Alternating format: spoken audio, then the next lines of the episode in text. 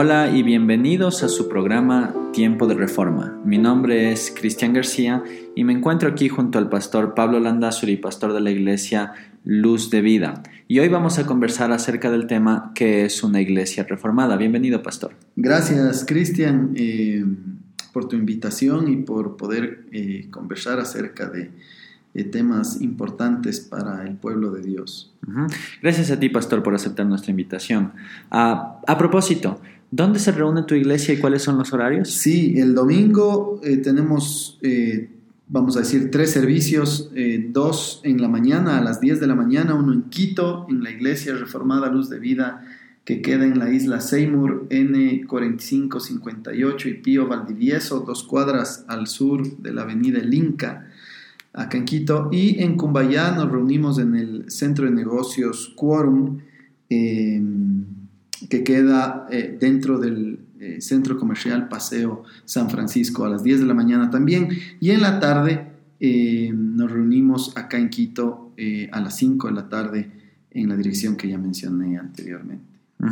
Muchas gracias, pastor. Bien, ahora vamos a nuestro tema. ¿Qué es una iglesia reformada? Sí, bueno, la pregunta puede ser respondida de una manera muy amplia, pero eh, para ser eh, concreto, vamos a decir que una iglesia reformada, primero, su nombre ya nos da algo de información. Una iglesia reformada viene de la reforma protestante, eh, que a propósito, pues hace un año celebramos los 500 años de la reforma protestante, tomando como un evento central, no el único, ciertamente, pero un evento central, la publicación de de las 95 tesis escritas por Martín Lutero en la catedral de Wittenberg, eh, clavadas en la puerta de la catedral. Em, y te decía entonces que eh, algo que ha sido deformado necesita volver a su forma, tiene que ser reformado. Eh, ese fue el, el, deseo de los reformadores, siendo un poco redundantes ahí. Ellos querían regresar a la palabra de Dios como la única fuente de autoridad y práctica para la iglesia. ¿Qué había pasado en la historia? La iglesia se había alejado de este principio fundamental y había más bien aceptado otro tipo de tradiciones eh, eh, que se ponían al mismo nivel de autoridad. Muchas de ellas pues todavía nosotros las eh, la Iglesia Católica Romana pues las, las confiesa, ¿verdad? Pero para la Iglesia Reformada básicamente eh, la única fuente de autoridad sobre cualquier otro tipo de cosa es la palabra de Dios. Eso es lo que caracteriza a una iglesia reformada. Sí, y en ese sentido, ¿cuáles dirías tú que son las características principales de una iglesia reformada? Sí, yo te diría que em, en términos muy generales la iglesia reformada es una iglesia cristiana, es una iglesia histórica y es una iglesia confesional. ¿no? Y cuando decimos cristiana, nosotros em, creemos en Cristo, creemos en su evangelio, creemos en su persona, creemos en su obra. ¿no? Creemos en el evangelio revelado en las páginas de la Biblia. Nosotros consideramos, eh, citando las palabras del apóstol Pablo, escritas a Timoteo en su segunda carta a él, en el capítulo 3, versículo 16 y 17, nosotros leemos que toda la escritura es inspirada por Dios y útil para enseñar, para redarguir, para corregir, para instruir en justicia, a fin de que el hombre de Dios sea perfecto, enteramente preparado para toda buena obra. ¿no? Entonces, la escritura para nosotros es inspirada por Dios, ¿no? Eh, viene directamente de Dios, por eso confesamos que es su palabra y es eh, útil, como hemos visto, para eh, equipar al hombre de Dios en términos de santificación y también pues para estar preparados en servicio a Él, en testimonio a Él. otro versículo que se viene a la mente, Cristian, es 2 de Pedro, capítulo 1, versículos del 20 al 21, en donde el apóstol Pedro nos dice que la profecía fue traída eh, perdón, que nunca la profecía fue traída por voluntad humana, sino que los santos hombres de Dios hablaron siendo inspirados por el Espíritu Santo. Entonces nuestra confianza, Cristian, está puesta en la Biblia porque es inspirada por el Espíritu eh, Santo. ¿no? Y ahí está el Evangelio, y ahí, ahí es en donde nosotros encontramos a nuestro Señor Jesucristo. Eh, ahí encontramos su persona, ahí encontramos eh, su obra a favor de la iglesia y allí es en donde encontramos salvación de pecados y vida, perdón, de pecados, perdón, y vida eterna. Sí, y bueno, Muchas personas quizás van a estar de acuerdo contigo en este sentido de muchas de las iglesias evangélicas, pero quizás lo que les llama la atención a nuestros escuchas eh, tiene que ver con esta parte histórica. ¿A qué te refieres cuando la iglesia reformada es histórica? Exactamente. Eh, fíjate que eh, tú habrás oído, hemos oído varias veces, ¿no? Que la gente, cristianos, evangélicos, gente que aman a Dios, gente que aman al Señor Jesucristo, gente que desea eh, servirle a Él y serle fiel a Él, desconocen de la historia. Eh, hay una tendencia a pensar que la iglesia nace eh, cuando tal vez el misionero o, el pastor empieza la iglesia o las actividades en el lugar que han escogido para, para reunirse. ¿no? Y, pero esto no es así, la iglesia nace Cristian, si quieres, eh, de una manera muy amplia, nace en el mismo Génesis de la Biblia, con Adán y Eva, cuando ellos, cuando Dios decide hacer un pacto con ellos, un pacto de gracia después de la, de la caída, después de, la entrada del pecado al, al mundo. Y ese pueblo de Dios empieza ya a vivir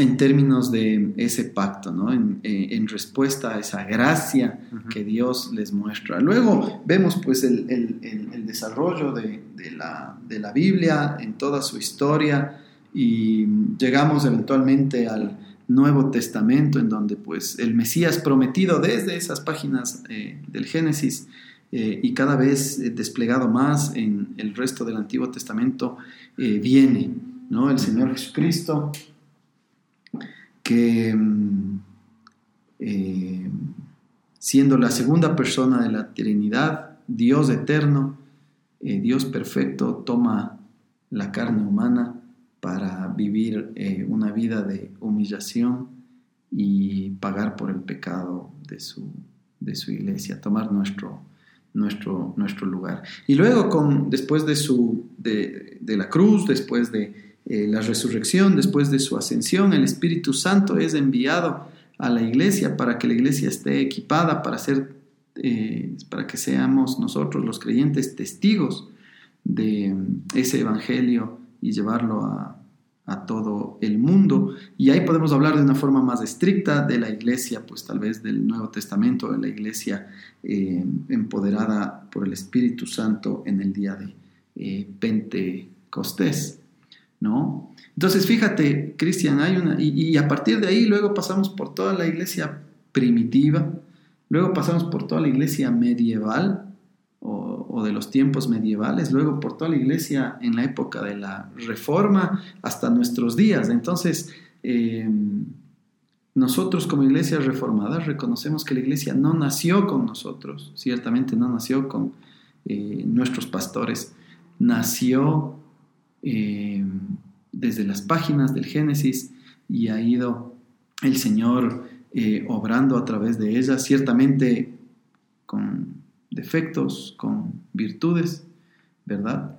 Y eventualmente pues eh, obrando en la historia para que siempre el pueblo que quiere ser fiel pues busque someterse a su palabra en el sentido correcto en respuesta a ese gran amor y eh, gracia mostrada por Cristo por nosotros.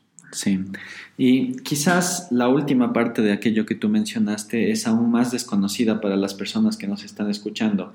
ah, porque mucha gente sabe lo que es una iglesia cristiana. Quizás algunos tienen idea acerca de lo que es ser una iglesia histórica, pero ¿qué es esto de que una iglesia reformada es también una iglesia confesional? Exacto. Eh, fíjate, Cristian, eh, nosotros como iglesia reformada tenemos de una manera abierta, visible, eh, clara,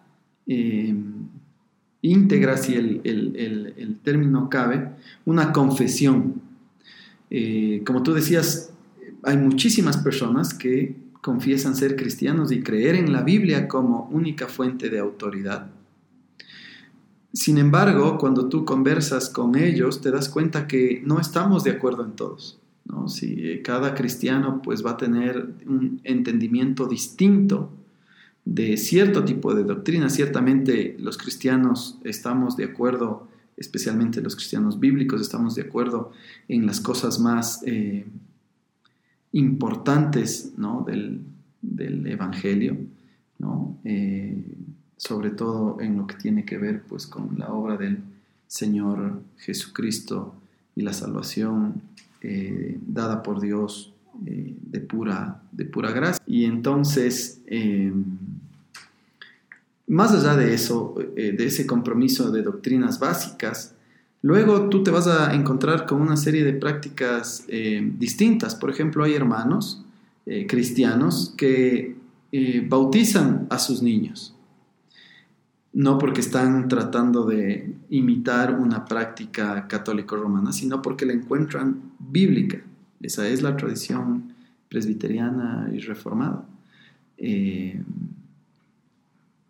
Por otro lado, tú te puedes encontrar con hermanos bautistas que creen que el bautismo debe ser eh, realizado solamente eh, para aquellas personas que ya han hecho su profesión de fe y tratan de justificarlo bíblicamente.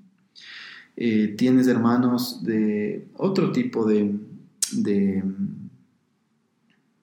persuasiones.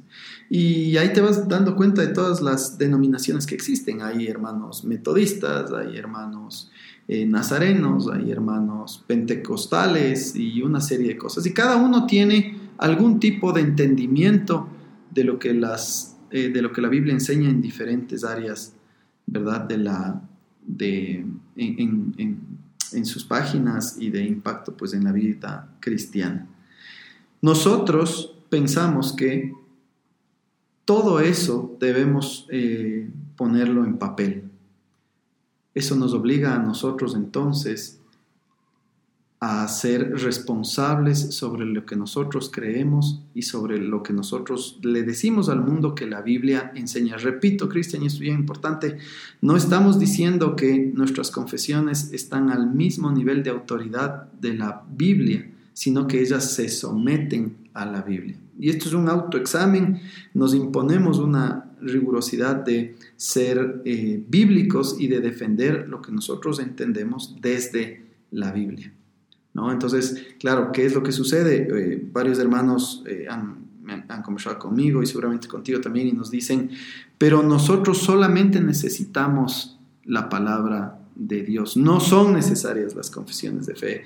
A lo que nosotros les respondemos, bueno hermano, no es tan así, porque ese hermano ya ha hecho una evaluación. Cada vez que ese hermano se sienta a escuchar la palabra predicada o cuando lee su Biblia, él, se da, él está interpretando la Biblia de alguna manera, ¿verdad? Entonces realmente eh, la distinción no es entre fidelidad solamente a la Biblia versus las confesiones, sino realmente frente a dos posiciones confesionales, porque todos tenemos una confesión de fe, todos tenemos una interpretación de lo que la palabra de Dios dice. La pregunta es, ¿cuál es esta? La pregunta es, ¿cómo la defiendes? La pregunta es, eh, ¿para qué sirve? Etcétera, etcétera, etcétera. Bien, pastor, muchas gracias por esta conversación. Sin duda es súper interesante y sé que hay un montón de cosas más por hablar pero por ahora se nos ha agotado el tiempo. Gracias por estar con nosotros, gracias por venir a este programa y por responder a nuestra pregunta, ¿qué es una iglesia reformada? Gracias, Cristian. Como tú dices, es verdad, hay muchas cosas de las que podemos hablar. Ojalá podamos eh, conversar un poco más sobre el tema confesional y explicar eh, eh, la utilidad de estas, de estas confesiones y muchas otras cosas. ¿no? Esperamos poder informar al pueblo de Dios acerca de, estos temas importantes. Muchas gracias, Pastor. Gracias también a ustedes por escucharnos. Si ustedes desean más información acerca de la Iglesia Reformada Luz de Vida, pueden ir a su página web iglesialuzdevida.es. Y también los horarios de las reuniones son en Quito, en la isla Seymour y Pío Valdivieso, a las 10 de la mañana, en Cumbayá a las 10 de la mañana en el Quórum del Paseo San Francisco y en las tardes a las 5 de la tarde en el local de Quito en la isla Seymour, Pío Valdivieso. Eso ha sido todo por hoy. Hasta luego.